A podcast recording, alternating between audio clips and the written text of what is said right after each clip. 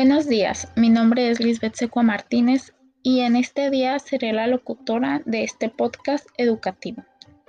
Hoy, día 7 de marzo del 2021, les presento el tema de la dureza, donde estaremos viendo temas a tratar como la definición de dureza, cómo se utiliza la dureza en la mineralogía, la escala de Mohs y algunos ejemplos.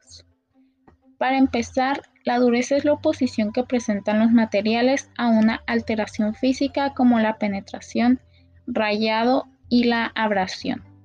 Un ejemplo muy claro de esto es la madera, ya que ésta puede rayarse con mucha facilidad, significando que no tiene mucha dureza, aunque nos parezca lo contrario. La finalidad de este podcast es dar a conocer información educativa con el fin de que los oyentes, que en su mayoría son estudiantes, puedan comprender un poco más acerca de este tema. La dureza. Bueno, la dureza es una propiedad física que tienen los materiales y esta consiste básicamente en la firme unión de las moléculas que lo conforman, impidiendo así que cualquier otro objeto o sustancia lo parta lo penetre o lo comprometa. La dureza se utiliza como una magnitud en diversas áreas industriales en las que se requiere medir la capacidad de aguante o resistencia de peso que tienen diversos materiales para que se les dé un uso óptimo. ¿Dónde se utiliza? Bueno, esto se utiliza en las industrias y un ejemplo de estas industrias son las encargadas de fabricar elementos básicos para la construcción, ya sea de una edificación o estructura, metalurgia, carpintería, entre otras en la que se es de vital importancia saber cuál es su composición, cómo se podrían unir con otros materiales para crear estructuras sólidas. La dureza en la mineralogía. En mineralogía se utiliza una escala de medición que va desde el 1 hasta el 10, en la que el 1 es el mineral más fácil de rayar y por ende el 10 es el que es imposible de romper con otro material que no sea el mismo. El número 1 es el talco. Lo conocemos en la vida cotidiana como un polvo que es sedoso y que en otra presentación se muestra igual de granuloso y fácil de romper y acabar con su durabilidad. A este le siguen el yeso, calcita, florita, apatita, feldespato, cuarzo, corindón y finalmente el diamante.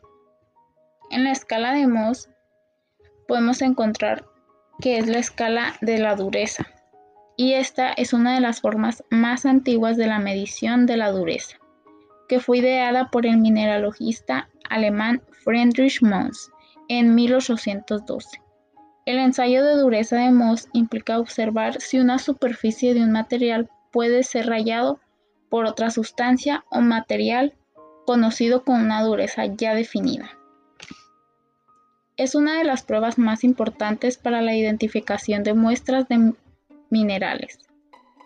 Esta, prueba compara la resistencia de un material a ser rayado por 10 minerales de referencia conocidos como la escala de Mohs por eso se dice que es una prueba relativa.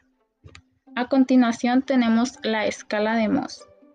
El número 1 es el talco. Este se puede rayar fácilmente con la uña. El número 2, yeso. Y por, e, por igual manera se puede rayar con una uña, pero con un poco más de dificultad. El número 3, el calcita. Este se puede rayar con una moneda de cobre. Número 4, florita se puede rayar con un cuchillo. El número 5, apatito, igual se puede rayar difícil, se puede rayar con cuchillo, pero difícilmente.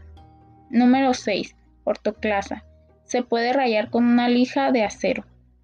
El número 7, cuarzo, se puede rayar con un vidrio. El número 7, número 8, topacio, se raya, este raya todos los, los minerales anteriores.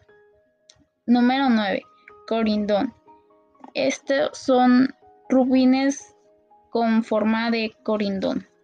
El número 10. El diamante, que es el mineral natural más duro y por ende se puede rayar solamente con el mismo mineral que es el diamante.